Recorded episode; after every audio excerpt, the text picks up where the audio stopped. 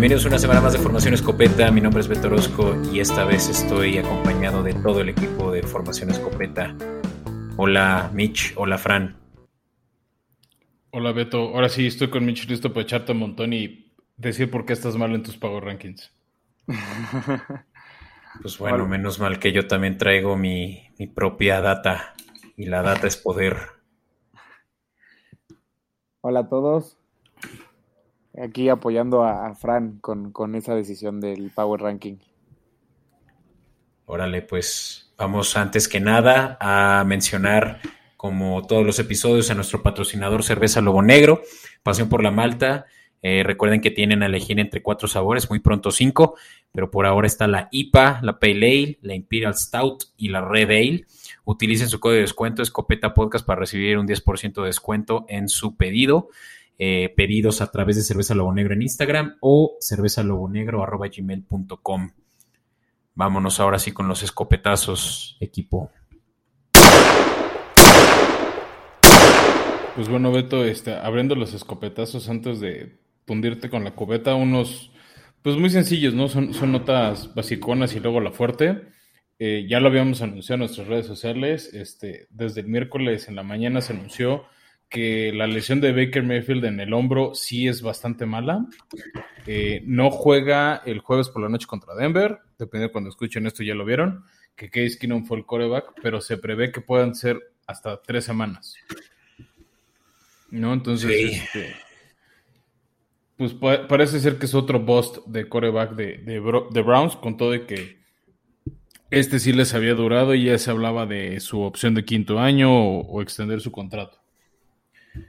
Sí, y ahorita vamos a actualizar cómo está la línea porque lo decíamos en el episodio pasado, se encontraba en tres, puntos a favor de, 3.5 a favor de Browns que me parecía muy baja, eh, considerando que van contra una de las peores, eh, por lo menos defensivas los últimos tres juegos, ¿no? Por más de que se esperaba mucho de Denver. Ahorita seguramente ya está más reñido. Esta, esta ofensiva de, los Browns va, a sufrir mucho, sobre todo con todas las bajas que tiene, ¿no? Principalmente lo que ya mencionamos, Baker Mayfield, Nick Chubb, Karim Hunt, Jarvis Landry, Odell Beckham también está en duda por una lesión también en el hombro.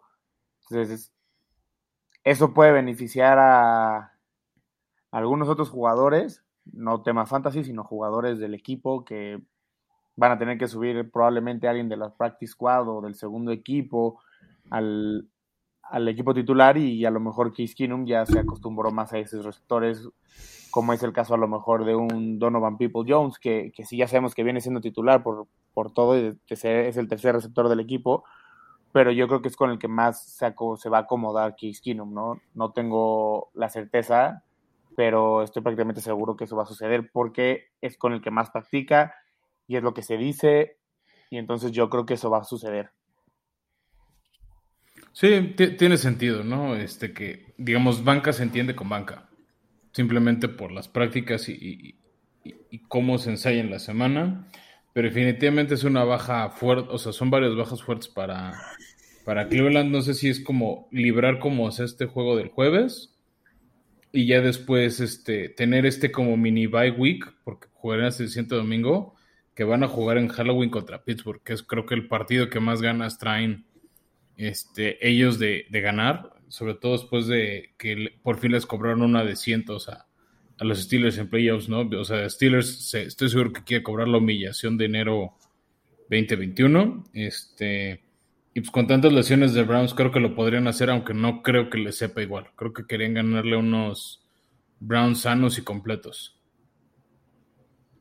¿Y juegan en casa de Steelers?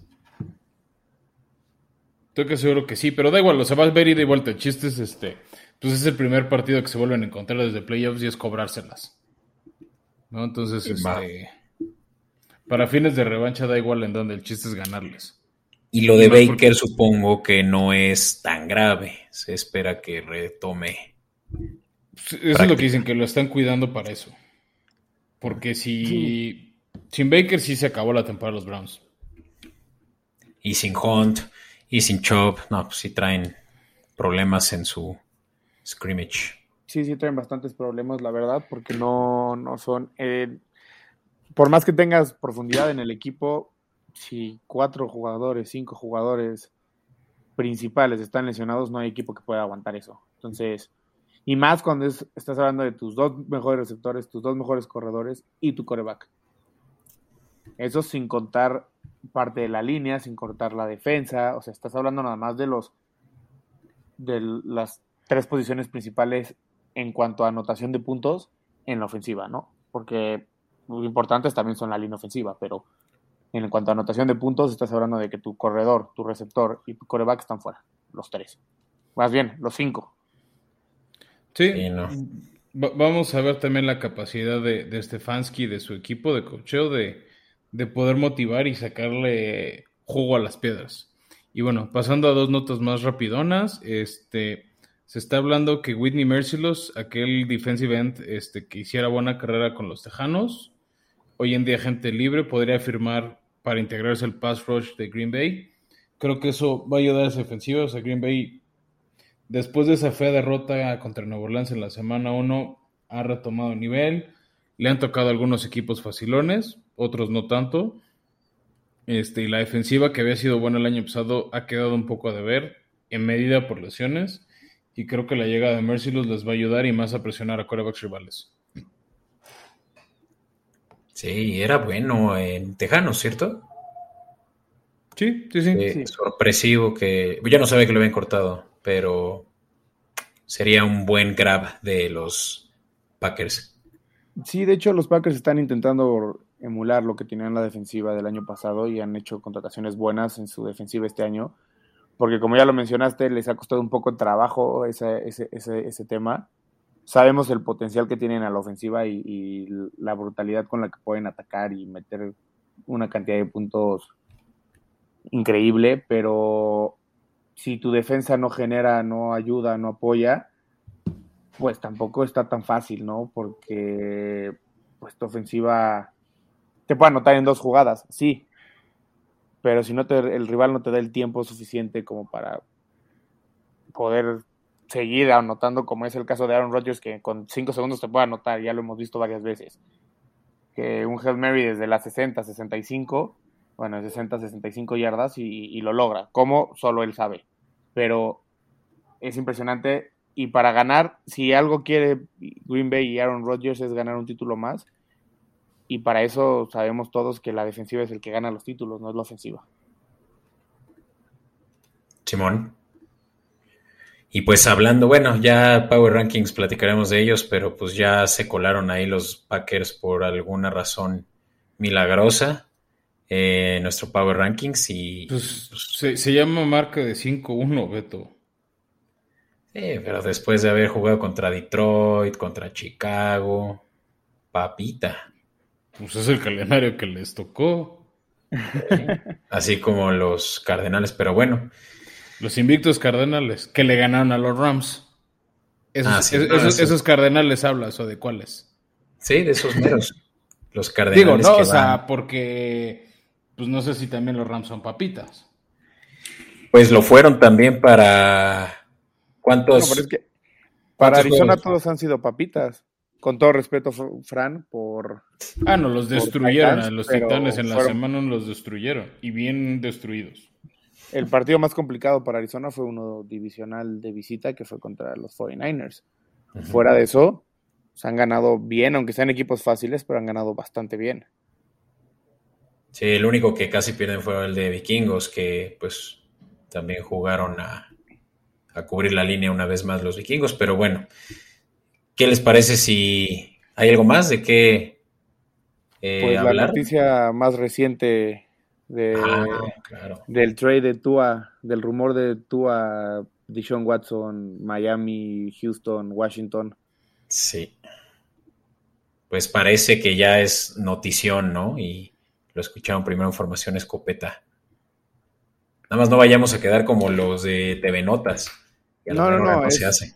Es, rumor y todo pinta que, o sea, todos están diciendo, toda la gente dice que, que a final de esta semana, a principios de la otra, lo que quiere Houston es finalizar su contrato, bueno, hacer el, no finalizar el contrato, sino hacer un intercambio por el jugador antes de que termina, de que finalice la... La, ventana de trueques. Ajá, la ventana de Que es el primero de noviembre.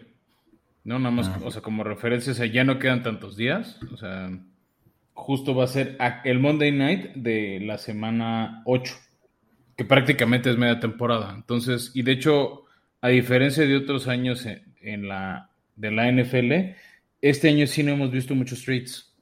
No, ha, habido años que entre lesiones, este, aspiraciones de equipo de que sienten que ya están listos, han hecho intercambios y fortalecen sus roster. Este año no, no hemos visto algo así. Este, entonces, veamos qué pasa estos días, ¿no? Porque ya ha habido varios equipos que se han mermado con muchas lesiones. Este, o que no están dando lo que se esperaba, ¿no? Para mí ahorita, y pues, justo, ¿no? Por eso los hemos castigado en nuestros pagos rankings, este, Miami está siendo una decepción, lo teníamos como candidato a comodín varios de nosotros. Entonces, creo que esta opción, y aparte el, ruido de Deshaun Watson, pues no es nuevo, este, ya tiene bastante tiempo este, sonando el nombre de, de Deshaun, este, para Miami, justo, ¿no? Y, había, había habido mucho ruido de que sería por Tua, para que el intercambio no sea tan alto. Y te pregunto a ti, Mitch, fan de Miami, ¿cuál sería el precio a pagar por Deshaun? Como fan, ¿qué estarías dispuesto a que se pague por él? yo como, o sea, yo lo como lo veo es que Miami ya lo había, como ya lo mencionaste, ya lo había intentado y estaban pidiendo los Texans tres primeras rondas y tres segundas rondas algo que a mí se me hacía exagerado. O sea, yo creo que ni Patrick Mahomes, bueno, solo chance Patrick Mahomes sí lo vale, pero fuera de él, no creo que nadie más valga seis selecciones de, de draft y menos, hablando de las dos primeras rondas, tres y tres. Entonces, Miami lo que yo creo que está haciendo es esperarse, esperarse, se está empezando a desesperar eh, Houston y de entrada Dishon Watson ya dijo que no le importa, entre comillas, obviamente, pero que no le importa estar dos años más en la banca. ¿Por qué no le importa? Porque este año va a recibir 10 millones de, dólares y el próximo tiene 30 millones de dólares. Entonces, si a mí me dejas en la banca, recibo 40 millones. Y sin lesionarse, ¿eh? O sea, está. Y sin lesionarse y. Entonces, lo que yo creo que está haciendo Houston es no le quiero pagar ese contrato, no lo voy a utilizar porque ya dijeron que no, ya quedó claro con la lesión de Tyrod Taylor que no lo iban a usar porque entró el novato David Mills.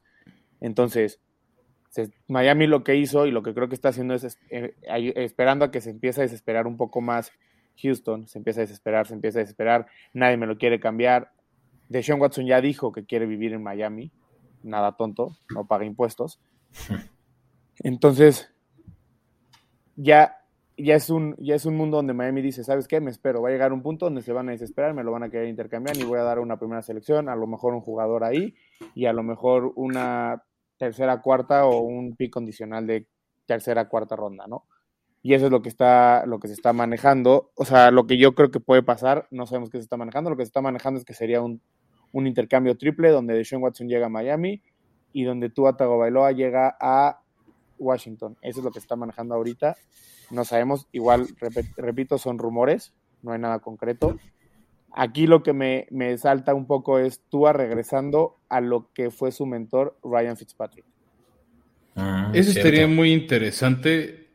Me llama la atención Washington porque creo, dentro de todo, que no ha hecho mala labor este Taylor Heineke. No, no la ha hecho. Yo no creo que la haya hecho. Y Fitzpatrick es, ya lo demostró el año pasado y bueno, los, los últimos dos años, principalmente el pasado con Tua, puede ser muy buen mentor.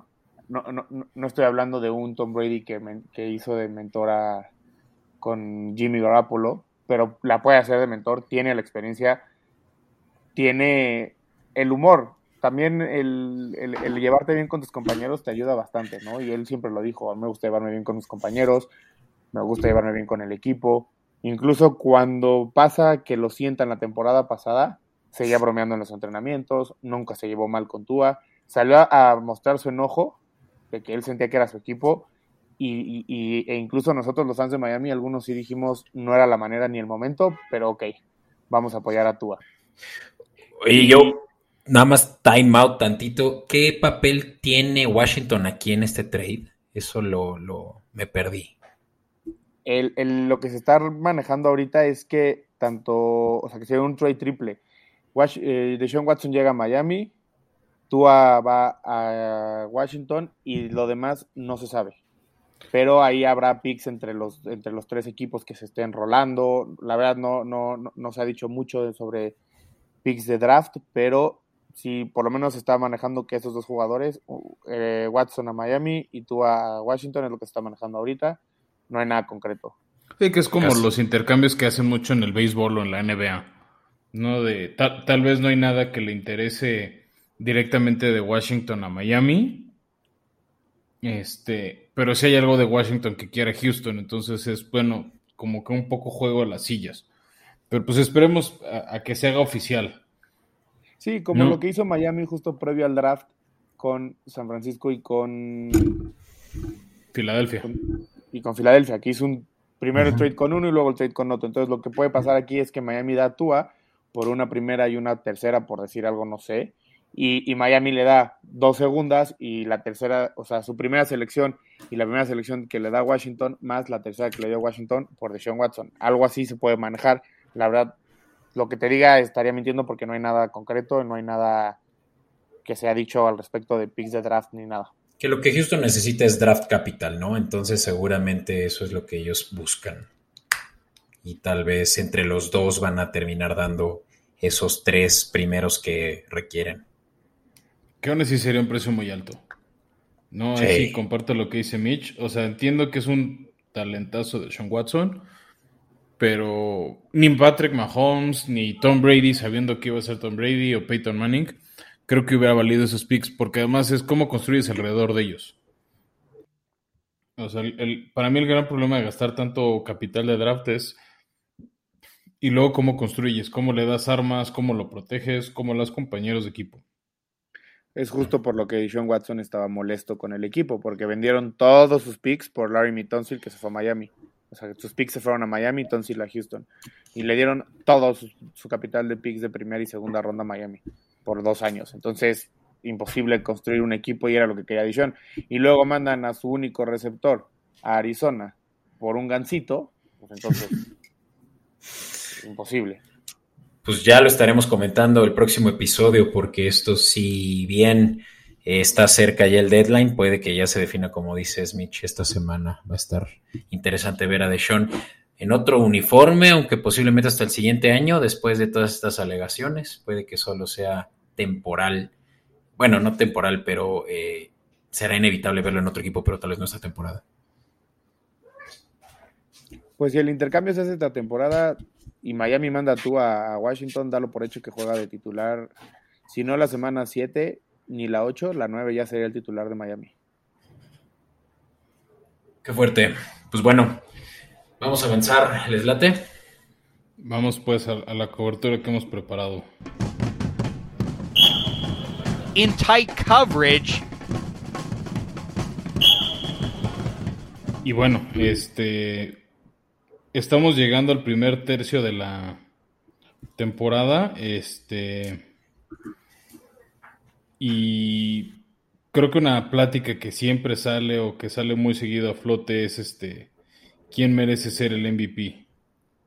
Este no, o sea, creo, creo, que es una conversación que a todos los fans nos gusta, que va evolucionando conforme avanza la temporada, ¿no? O sea, tal vez hace tres semanas yo hablaba, por ejemplo, de Derek Carr, ahora Derek Carr pues no ha jugado tan bien, por ahí están las derrotas, estuvo el tema Gruden, este, o luego hay equipos que van agarrando ritmo, ¿no? Que pierden la semana uno como fue Green Bay, como fue Buffalo y agar este y desde o, los mismos Ravens y desde entonces no vuelven a perder.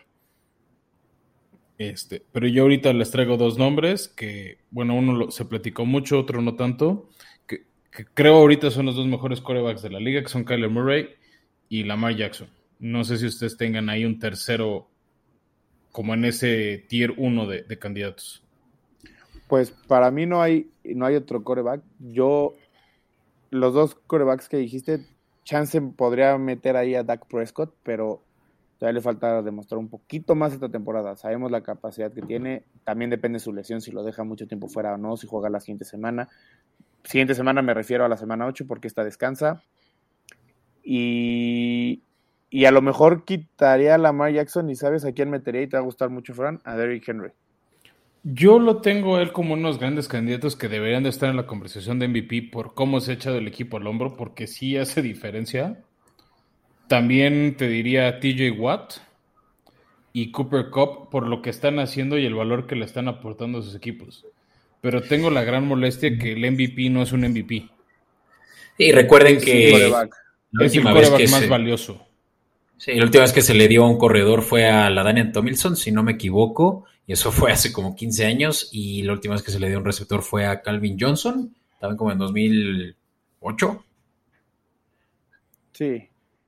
Yo, yo la verdad es que lo que hace Henry, eh, independientemente del equipo en el que esté, contra el equipo rival que se enfrente, simple y sencillamente se enfrentó a, a la mejor defensiva la semana pasada y no solo los destruyó, o sea, él ganó el partido prácticamente, ¿no? Y corrió para 134 yardas, si no me equivoco, 143 por ahí. Y no fue a cualquier defensiva, fue a la de Búfalo. Y a mí me, lo que hace con el equipo, o sea, él, es el corredor con más yardas, y no solo es eso, le saca 200 yardas al segundo corredor. Nadie sabe quién es el segundo corredor con más yardas porque sigue estando Henry ahí. O sea, claramente se sabe, pero nadie lo nombra porque Henry está ahí. Henry ya le saca 200 yardas en 6 juegos. No es cualquier cosa. Sí, lo que está haciendo él es impresionante. Y ahorita el otro que te decía para mí, este Cooper Cup, también, o sea, este, no me acuerdo si son 6 o 7 touchdowns los que lleva ahorita en la temporada, las yardas. O sea, son números que solo Randy Moss tuvo en, en ese año de los Patriotas Invictos. O sea, de ese calibre de temporada hasta este momento está haciendo Cooper Cup se beneficia tener un buen quarterback como, como Stafford en vez de este, la, basura esta de Jared Goff que tenía. ¿no? O sea, claro que eso te ayuda y un montón. Este, pero lo estás sabiendo aprovechar. Para mí, el año pasado Woods era el 1 y Cup el 2, ahora es al revés. Y es otro que, que, me impresiona su valor. También yo decía TJ Watt y pues justo vimos, ¿no? Varias derrotas de Pittsburgh porque la defensiva no contaba con TJ Watt y para mí es como esa pieza Jenga que te destruye o no al equipo. ¿Sabes qué creo yo, Fran? Y haciendo un argumento a favor de tu tractorcito. Si él vuelve a ganar la marca de más cantidad de yardas, más cantidad de toches y más cantidad de. ¿Cuál era la otra? touchdown, supongo que también la tuvo el año pasado de, por corrida, no estoy seguro, pero eh, eso sí le va a dar ya por tercer año consecutivo, cosa que nunca ha pasado en la historia de la liga, eh, el, tener esos eh, tres años consecutivos de, esa dominancia. Ni la Daniel Tomlinson, quien estuvo cerca, ni Adrian Peterson, ¿no? Entonces, eso sí podría ser el argumento. No, espérate, ese sería un argumento incluso para ya contemplarlo como candidato al Salón de la Fama. Creo que ha sido el corredor más dominante de los últimos años. O sea, no siento, o sea, el único que estuvo de ser así de dominante a mi gusto en su momento fue Adrian Peterson. Le Demian más o menos, pero incluso le Demian había otros corredores interesantes. ¿No? Por ahí otro que me recuerda así como una ventana de tiempo tan dominante que sí pudo ganar un Super Bowl fue Terrell Davis con los Broncos, que tenía esa super defensiva que llevaron a Terrell Davis y a John Elway a ganar el Super Bowl. Este, entonces, pues sí, yo, yo veo esa dominancia. Ahora, a los que yo veo ahorita también que si tienen un, o sea, los siguientes dos tercios de temporada fuertes, pueden meterse a la conversación.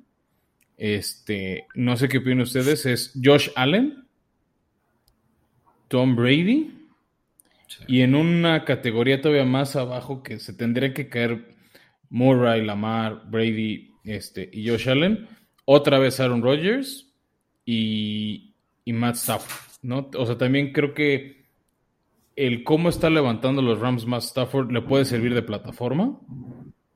Brady, pues ya lo ha ganado, pero también muchos aplauden el, el conjunto tan dominante y poderoso que tienen los Bucks. Y en menor medida, este, Josh Allen, ¿no? Josh Allen también creo que está teniendo un buen año. El año pasado, Beto, tú y yo aplaudimos y nos cansamos de comentar en, en el podcast cómo había mejorado, cómo su porcentaje de eficiencia había subido como 11 puntos por ciento, las yardas. Ahorita sigue siendo dominante. En el Monday Night, este, en su reciente derrota en Monday Night contra Titanes, tuvo una gran actuación, más de 300 yardas, este, 70% de sus pases completos, pero le falló la zona roja. Entonces creo que, es, creo que es ahí cuando pierde puntos Josh Allen en la conversación. Pero después de su bye puede subir. Sí, son tres, son tres que, perdón Mitch, pero yo creo que te, te basas mucho en también todo lo que tienen a su alrededor.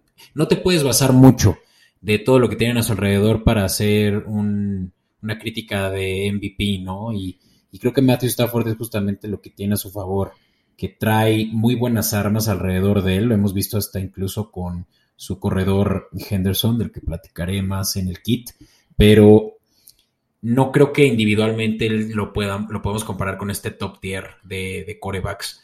Eh, tiene un pase rating por debajo del 70%, eh, perdón, de completions, y eso pues no habla bien de un élite, ¿no? Pero sí definitivamente Tom Brady. Eh, y creo que la conversación ahorita gira en torno a, eh, Kyler Murray, ¿no? Quien es realmente el que trae lo mejor de Mahomes en el brazo y en el accuracy y lo mejor de la mar en, elusividad. Y, si alguien que no han mencionado. sí, que lo hace elusivo, ¿no? como tipo lo, fue. Pues a mí me recuerda mucho a Russell Wilson en sus eh, años de, eh, en sus primeros años en la liga, eh, que sorprendentemente nunca ha ganado un, MVP. Ahí, yo tengo una duda, Beto. O sea, ahorita decías, por ejemplo, que Stafford no es élite, pero...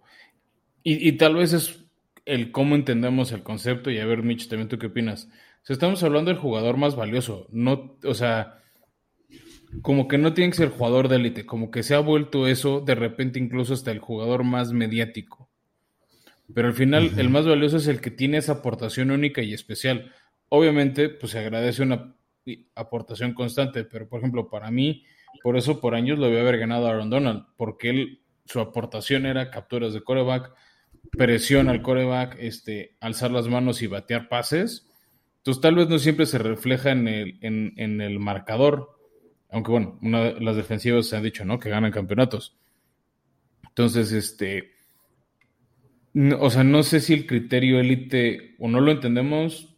O sea, al final nosotros ni siquiera votamos.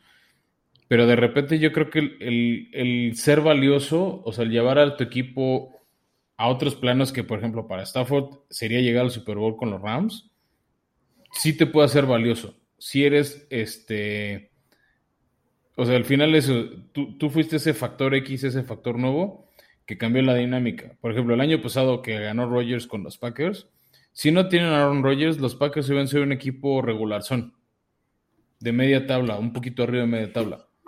Este, Lamar Jackson hace dos años cuando lo ganó, tres años, revolucionó a los Ravens que tenían una buena defensiva, pero no daban ese salto de calidad. Y con Lamar sí lo dieron, como ahorita Arizona es con Murray. Entonces, tío, no sé si la palabra es élite o es ese como factor X. No sé qué opinan ustedes. Yo eh. pienso que es factor X, porque tú mismo lo, lo acabas de decir. Sin, sin Kyler Murray, Arizona no estaría 6-0, por más equipo que tenga alrededor.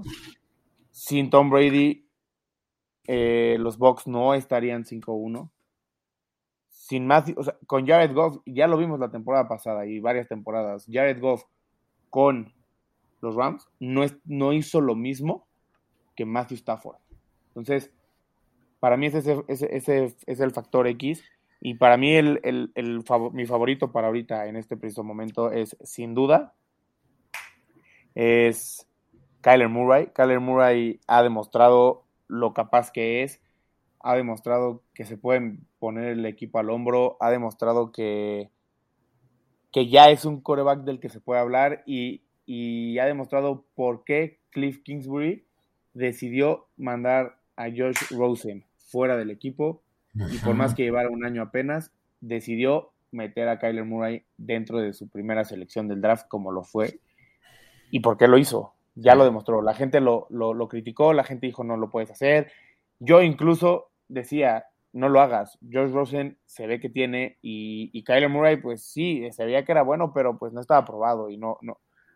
Desde que llegó Cliff, Cliff Kingsbury dijeron que él iba a ser el uno. O sea, él dijo, mi primer pick en el draft, si tengo la oportunidad, es Kyler Murray. Y ya lo está demostrando, ya está demostrando por qué es el primero y por qué está siendo él el favorito y por qué está llevando a un Arizona desde la temporada pasada. Terminaron un 8-8 a ya ir 6-0. Está a dos victorias de superar lo que hizo la, semana, la temporada pasada y apenas estamos en la semana 6. Sí, sin duda. Y por otro lado está pues Lamar Jackson otra vez. Yo no descartaría por ningún motivo, por más que haya tenido mala, mal inicio de temporada, y no es lo que se esperaba. Yo no descarto, pero por ningún motivo a Patrick Mahomes. Sabemos que si se ve invicto de aquí a final de temporada y eres la pieza clave del equipo, puede estar otra vez en esa, en esa disputa. Es muy mediático este premio, no solo es al coreback más valioso, es muy mediático. Y el coreback más mediático que hay hoy por hoy en la NFL es Patrick Mahomes. Todo el mundo hablamos de Patrick Mahomes. Pero la, liga te va también a exigir eh, números y el hecho de que Patrick Mahomes ya tenga la misma cantidad de intercepciones que tuvo todo el año pasado es un red flag. Y yo creo que ahí sí ya lo, tiene muy difícil Patrick Mahomes poder recuperar ese pace que tuvo eh, para ganar el MVP el año pasado. Eh, antepasado, perdón y que, y que hoy en día, pues como lo estás diciendo, Mitch, yo creo que hay una diferencia sustancial entre la mayoría de los candidatos y Kyler Murray. Kyler Murray está promediando casi nueve yardas por cada jugada eh, y eso pues obviamente habla de la, la, el dinamismo que tiene para poder pasar o correr y, y realmente pues ya eh, supera el, eh, el completion percentage de todos los demás, con 74%, lo que hasta los más precisos como Brady no tienen. Y, súmale, la, estatura que tiene la ayuda para ser pues tan veloz como es, ¿no? Y yo creo que él y, Lamar pueden ser ese X Factor que mencionaba Fran. Y un último. Justo, te iba a decir, Beto, nada más ahorita que, ahorita con todos los argumentos que nos estás dando, ahorita decías que ves a, a Kyler por encima de los otros, pero creo que no está tan lejos de él y está casi en el mismo escalón, la marca que acabas de decir. O sea, creo que la manera en cómo se ha echado el equipo al hombro, o sea, para mí el ejemplo claro fue el Monday Night, este, que le ganaron a los Colts. O sea, pero sí, te decir, no tiene los números como los que nos estás contando de Kyler Murray, no está haciendo esas nueve yardas por jugada pero creo que sí está siendo decisivo o eficiente en los momentos que su equipo más lo necesita, ¿no? Pero mira, ya lo platicábamos, Lamar Jackson está soltando mucho el balón, vieron la intercepción que tuvo este último juego eh, contra Chargers y no se vio bien en ciertas jugadas en las que todavía es muy errático. Ese es el problema, yo creo que todavía de Lamar.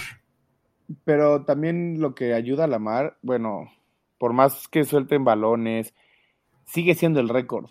O sea, puede tirar balones, puede lanzar intercepciones. Sabemos que es un coreback que corre más que lanza. Pero los números sí son parte fundamental de, la, de la decisión. Pero más que los números como tal de qué hizo, cuántos pases de anotación lanzó, cuántas intercepciones, cuántos fumbles tuvo, cuántos corriendo tuvo, cuántas yardas. Más que esos números, importa más el cómo hizo que el equipo lograra tener ese récord. Porque te, te voy a dar un ejemplo. Vamos a poner un coreback, no va a decir nombre, un coreback tiene 5.000 yardas en la temporada, 30 pases de anotación, 30 intercepciones. Bueno, no, perdón, 30 intercepciones no. Dos intercepciones en toda la temporada. James Winston. Y. Exacto. Y, y al final su equipo queda 0 0.16, bueno, en este caso ya es 0.17, pues no lo vas a contemplar dentro de, del, del MVP. Entonces, para mí es ese factor que ayude a su equipo a que el récord sea mejor. Y en este caso, Lamar Jackson tiene el récord que es 5-1, Tom Brady lo tiene, Aaron Rodgers lo tiene, Kyler tiene 6-0, Josh Allen tiene 4-2. Incluso Derrick Henry es el que está haciendo que el equipo no es, no es Tannehill, es Derrick Henry el que tiene a Titans tal cual, lo tiene 4-2. o sea, es él el que tiene a Titans así. Bien, y ya para terminar esta discusión, que creo que todo gira alrededor de las mismas ideas, pero una que no, uno que no ha sonado, ¿por qué no le dan un poco de mérito a Justin Herbert? O sea, sé que tuvo un mal juego contra Baltimore, pero también está jugando como mejor que de, de lo que se esperaba en su segundo año. Creo que justo es, eso es lo que juega en contra de él, que es su segundo año. Y no se está viendo tan... O sea, sí está jugando bien, pero no sé qué le está faltando para convencernos. Pues tiene o una... o, no sé si es un tema mediático también, de repente el MVP también se ha vuelto muy mediático. Entonces no sé si hay ese factor que juega en contra de Justin Herbert. Te doy la razón, ha tenido una muy buena temporada, ha lucido, solo no sé qué le está faltando para que sea en la conversación. No está teniendo malos números, tuvo victorias importantes como la reciente en la semana 5 los Browns, pero también tiene ese juego malo que no te explicas cómo pierden contra Dallas, eh, la arrastrada que le dio Defensiva. Este, los Ravens, ¿no? Entonces, yo creo que necesita ganarle a dos, tres buenas defensivas para convencernos de que está en esta conversación. Yo no dudo que esté en la conversación, pero está un tire más abajo. O sea, sí puede llegar a hacerlo, pero como lo dijo Fran y como ya lo había mencionado, el tema mediático es, es, lo, es lo que es. Y, es. y yo lo atribuyo a todos los premios que se dan, tanto a defensivo del año como a ofensivo del año, como a MVP, como a Rookie of the Year, defensivo, ofensivo. Todos los premios que da NFL Honors, para mí son sumamente y 100% mediáticos. Y y, lo tengo que sacar porque sigo frustrado con lo que sucedió el año pasado. el defensivo del año que se lo hayan dado a Aaron Donald sobre Xavier Howard fue totalmente mediático. Porque un año, un año antes vimos cómo se lo llevó un, defensivo y casualmente era de los Patriotas. Un equipo mucho más mediático que los Dolphins. Entonces, para mí el, cualquier premio que dan ahí es sumamente mediático. Y por esa misma razón es que yo no descarto a Mahomes lo que hizo el domingo pasado contra... el fútbol team. Ajá, contra Washington. El pase que le lanza, que al final no contó el pase y no tuvo porque hubo un castigo ahí, pero el pase que le lanza a Tyreek Hill de lado a lado, cómo se quita la captura, o sea, cómo se quita el defensivo para que no lo capturaran, cómo corre y lanza algo que nadie debe de hacer, que es lanzar de un lado al otro de la cancha, lo hace y completó el pase de manera espectacular. Y eso es lo que vuelve a Mahomes un coreback mediático, aparte de lo que es, es un coreback mediático y por eso yo no lo descarto. Es la razón por la cual yo no descarto a nadie. Pues sí, mira, yo creo que Mahomes tiene que a partir de esta semana, este, que van contra Titanes, tiene que, tiene que revivir el equipo y de aquí en adelante tiene que ser dominante como lo habían sido otros años para que regrese a la conversación. Sí, ya veremos en unas tres semanas que volvemos a hablar del el MVP Race.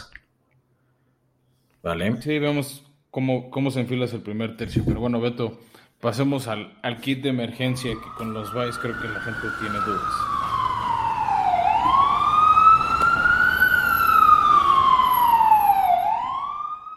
Y bueno, este, e, esta vez el Start en Sitten creo lo vamos a hacer un poquito diferente porque creo que no vale la pena decir mucho quién sentar cuando es probable que con seis equipos en bye y varios equipos con playmakers, como lo dijimos en el episodio pasado, ahí están a los que vas a sentar, ¿no? Si tienes jugadores de Dallas, de Pittsburgh, de Jacksonville, de Buffalo, este, los, los estás teniendo que sentar porque si no te van a sumar un cero.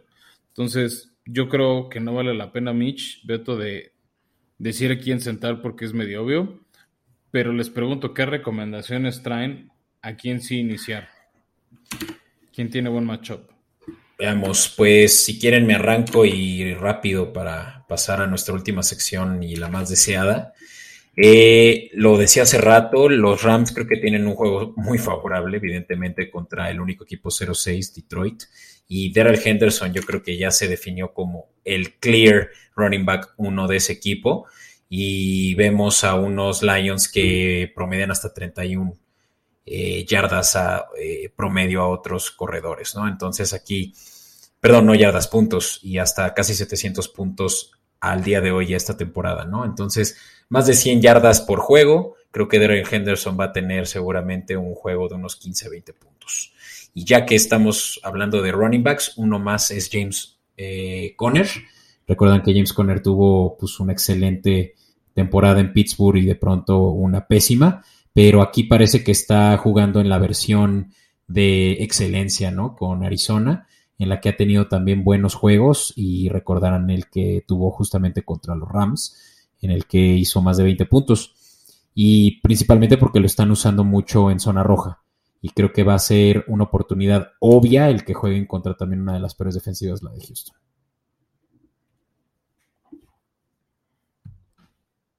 Va, perfecto. Bueno, con ese de los argumentos, para no repetir nombres, este, a mí el que me gusta por matchup es Josh Jacobs, que ya regresó de su lesión este, al line-up de los Raiders, que van contra Filadelfia, que es una de las peores defensivas contra la carrera.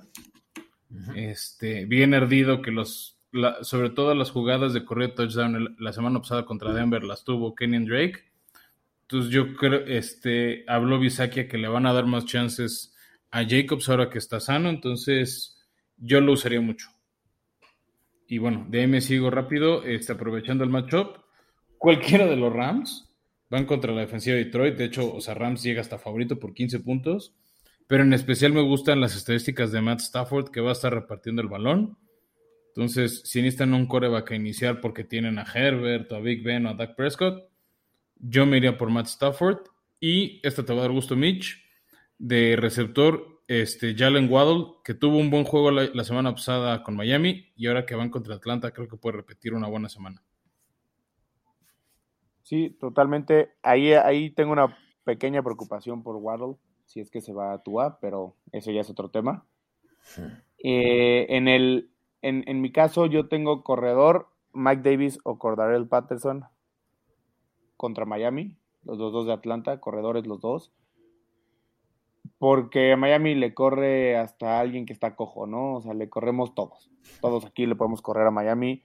Se ha demostrado, la, la temporada pasada no era tan mala la defensiva que tenían y no hubo tantos cambios, pero no sé qué sucedió este año que todo mundo le puede correr a Miami muy fácil. Entonces, por eso mismo es que pongo a Mike Davis o a el Patterson. Y por otro lado, un receptor que sería Marquis Callaway de los Saints va contra Seattle, que es una de las peores defensivas por aire. Es, raro que tenga una de las peores defensivas por aire teniendo el historial que tiene Seattle en los últimos años y teniendo un Jamal Adams que pues al parecer dieron salió más caro de lo que realmente es porque no tiene una sola intercepción como en 75 mil años. Entonces, Marquis Callaway, James Winston ya se han conectado sigue, todo parecía que iba a regresar Michael Thomas esta semana, ya dijeron que no, sigue en la pop list. Entonces, para mí, Marquis Callaway, que va a la alza, va a tener un juego espeluznante. De hecho, viene de, antes de la bye, tuvo un juego contra Washington de 24.5 puntos. Y no sé si lo repita, pero de que va a tener un buen juego, va a tener un buen juego. Ese puede ser hasta buen waiver wire, bueno, ya ni siquiera waiver wire, pero un free, agency pick, ¿no? Seguramente. Sí, de hecho debe de estar en alguna suelto. Y yo, yo lo agarraría y lo metería en mi titular. Míralo. Mira, pues creo que con eso ya les dimos, pero de avario. Eh, ¿Alguno más que destaque? Pues a lo mejor, yéndonos a una defensiva, la de los Panthers, que van contra contra Daniel Jones y los Gigantes. Me, me, gusta mucho. La defensa de los Panthers ha demostrado que es, salvo el partido contra Dallas, ha tenido buenos números en fantasy. Y todos los demás, contra los Jets dio 9, contra Nueva Orleans dio 12, contra Houston dio 8, contra Filadelfia 8, contra Minnesota 7, salvo ese juego contra, los, contra los Cowboys que dio menos 4, pero fuera, fuera de ahí, yo me quedo con la defensa de los Panthers. Si no tienen defensa, si sigue suelta, tómenla y métanla. No, y de pronto la secundaria que se armaron. Mm, y contra Giants. Pero ya recuerden que también empieza Stephon Gilmore como titular.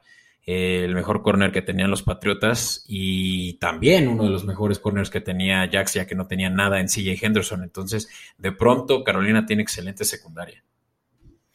¿Qué hay que ver también en el caso particular de Gilmore, qué tan sano está. O sea, por algo tampoco está jugando en Patriotas y por algo no le querían dar ese contrato sin estar jugando. Pero bueno, este sigue siendo un súper talento. Este, y es más, creo que es una de las apuestas fáciles de esta semana, ¿no? Irnos por a la segura apostando en favor de, de, las Panteras. Pero ¿por qué no seguimos hablando de eso en cuarta y una, Beto? Yeah, fourth and a foot. And a mishandle on the snap. Allen picks it up and he's still going. Y bueno, ya, ya dijimos ese partido, ¿no? Si quieren una apuesta fácil o sencilla o hasta un pick para su Survivor. Las Panteras de Carolina contra los Gigantes de Nueva York. Es uno de los juegos al mediodía. Este, no es de los juegos que va a ser televisado. Este, hablando más bien de los juegos televisados, Beto, uno que tal vez no se le hace el suficiente ruido, pero creo que va a ser muy atractivo y más por la marca de los dos equipos en este momento, es la visita de Cincinnati a los Ravens. Los Bengals, que calladitos, calladitos van 4 y 2 y hoy por hoy están en lugar de comodín. Eh, salen eh, no favoritos por 7 puntos este, en los Ravens. Y yo aquí me animaría a decir que yo creo que Ravens sí va a ganar el partido de la mano a la mar, pero no creo que vayan a cubrir esos 7 puntos. Y me gusta esa línea de Cincy menos 111, este, porque no va a cubrir el spread los Ravens. O sea, yo me iría Moneyline Ravens, pero que Cincy, o sea, Cincy en spread. Sí, pues me late porque la defensiva de Cincinnati estaba jugando muy bien y la, el, el juego terrestre de Baltimore no tanto.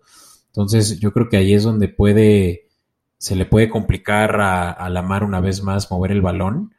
Eh, y recordemos la buena química que han tenido Burrow y Chase, ¿no? Así que también está ahí la oportunidad de que sea un juego apretado. Sí, aquí la, mi gran duda es si irnos a las altas de 47 o no.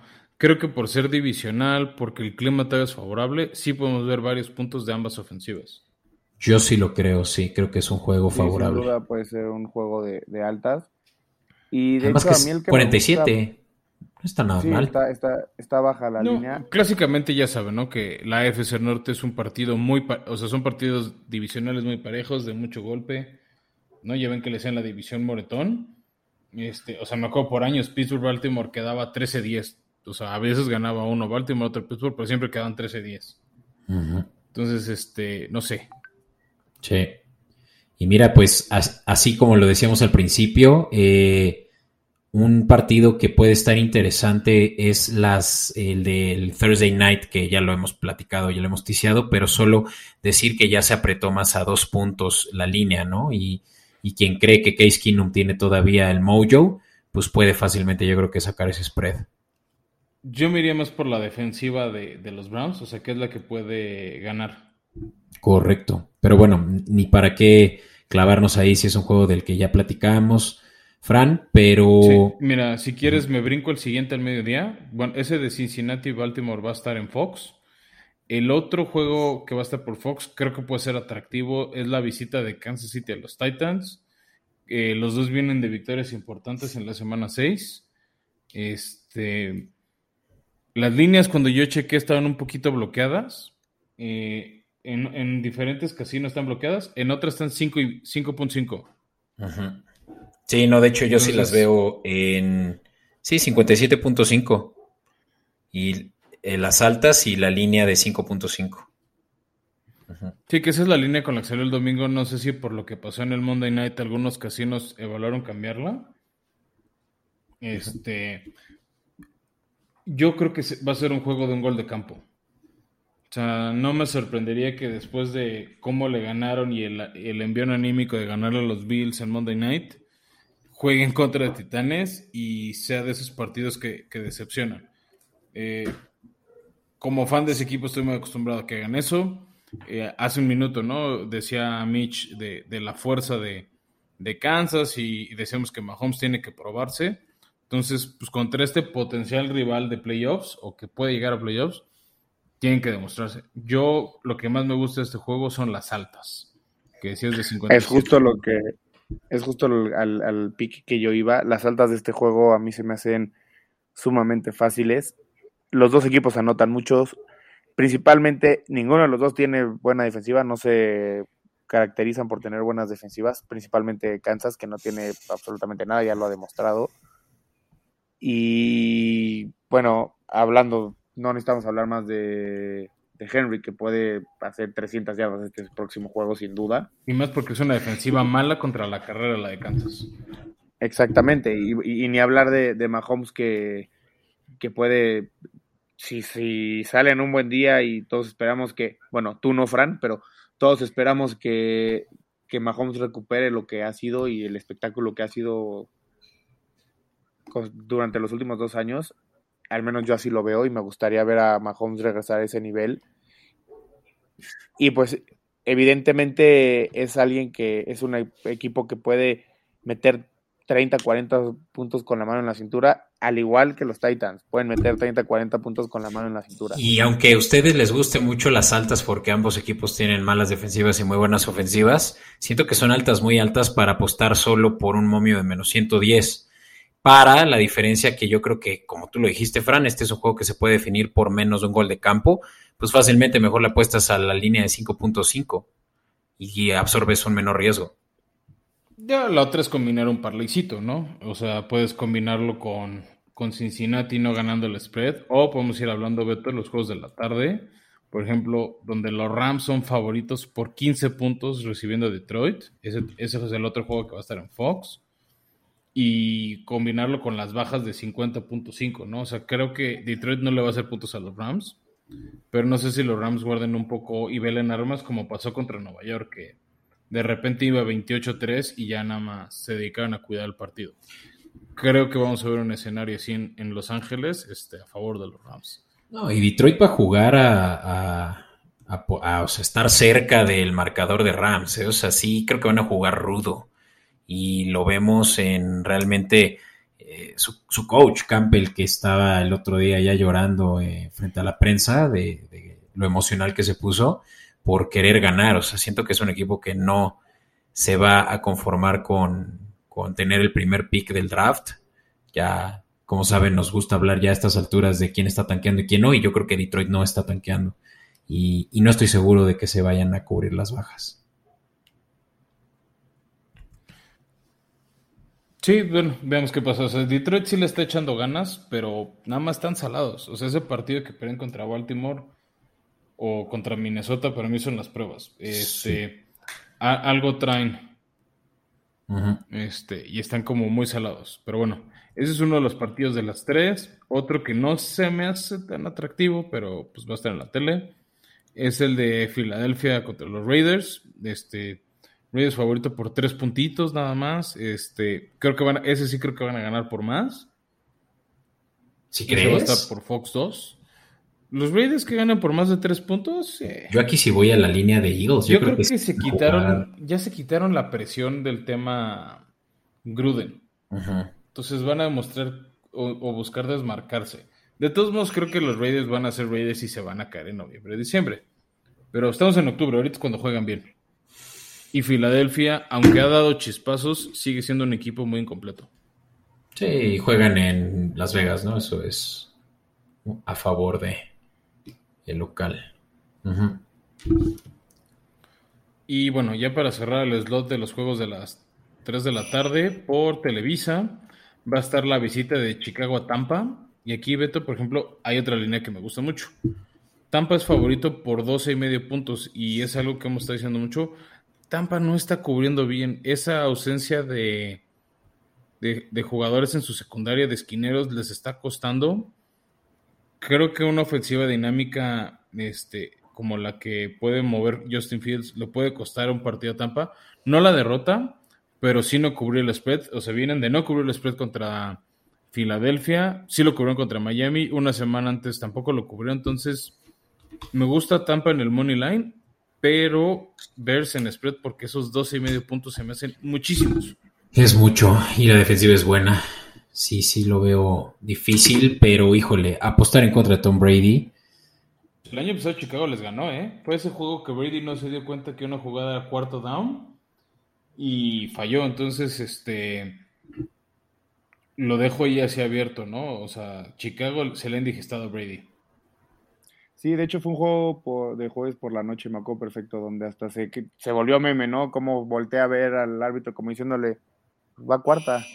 Pero no, ya era, ya, iba quinto down, ¿no? Así lo quería Brady. Y eran pues los Bears de Trubisky, o sea, tampoco era. Exacto. Yo estoy totalmente de acuerdo igual. Yo creo que no cubre la línea. Tampa es un equipo.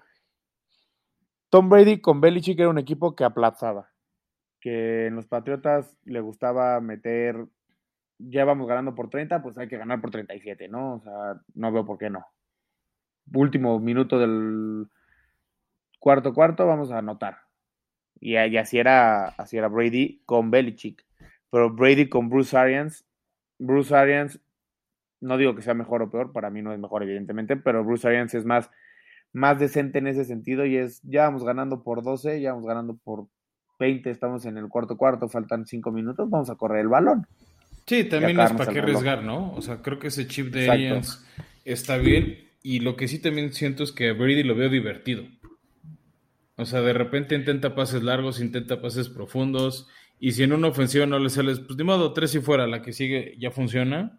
Y si ve que tiene como la semana pasada contra Filadelfia, que se acercaron 28-22, dice, ah, ok, entonces necesitamos quemar reloj para que ya no te acerques y gastó el reloj lo suficiente con algunos pases efectivos Antonio Brown y ya, o mató el reloj para que Filadelfia no pudiera acercarse.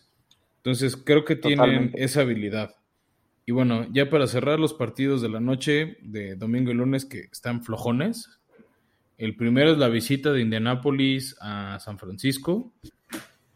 Este, no llama mucho la atención.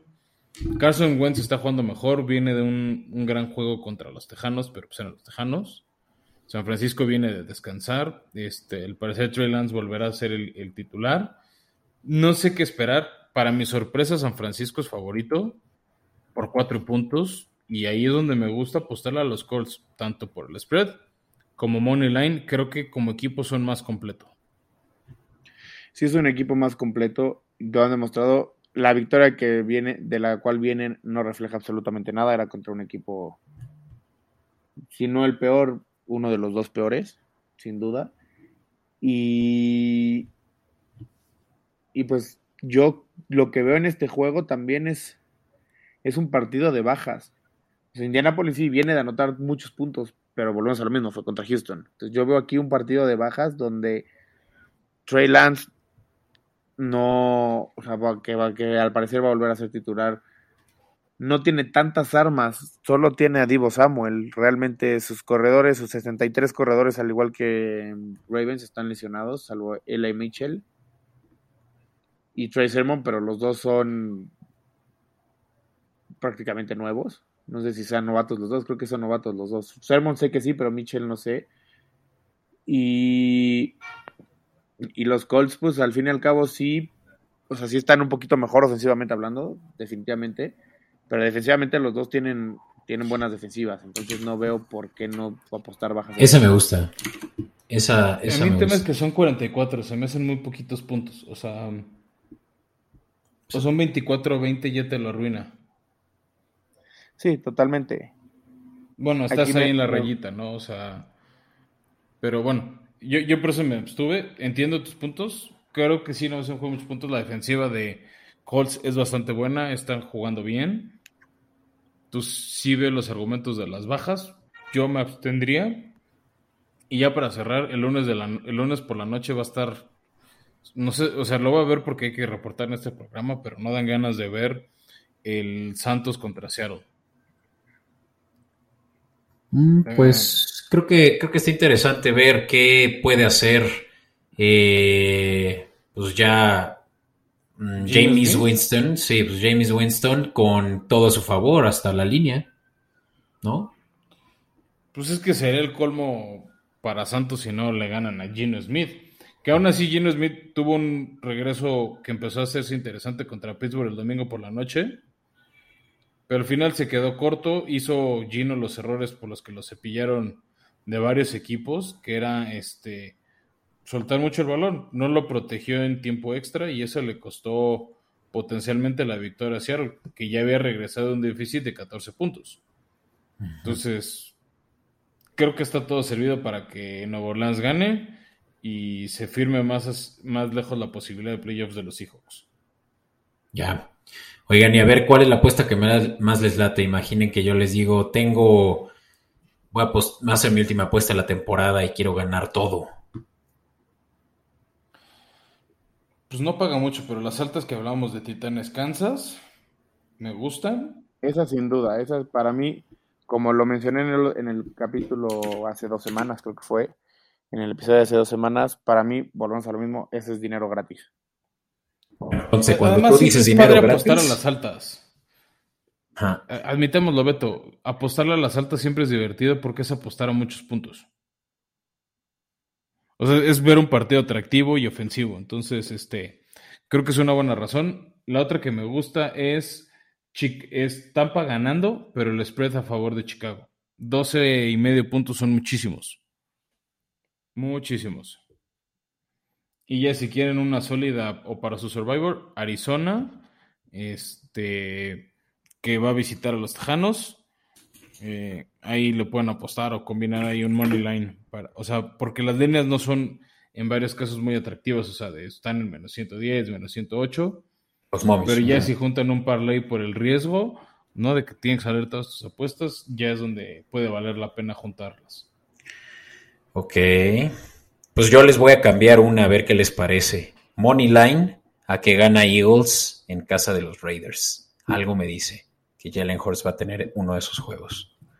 Paga bien. Algo me dice que no, pero es tu dinero. Más 140. Insisto, es tu dinero. Va, me quedo con la de las altas. Esa, nada más que es la, alta más alta. Pero pues sí. Creo que son los mejores argumentos que pueden dar. Vientos. Pues Beto, Mitch, muchas gracias este, por llegar hasta acá. Sé que fue un episodio largo. Estamos tratando de lleno hacerlos así. Este, pero bueno, creo que estuvo divertida la plática de, MVP. Este, agradecer a todos los que han llegado hasta acá.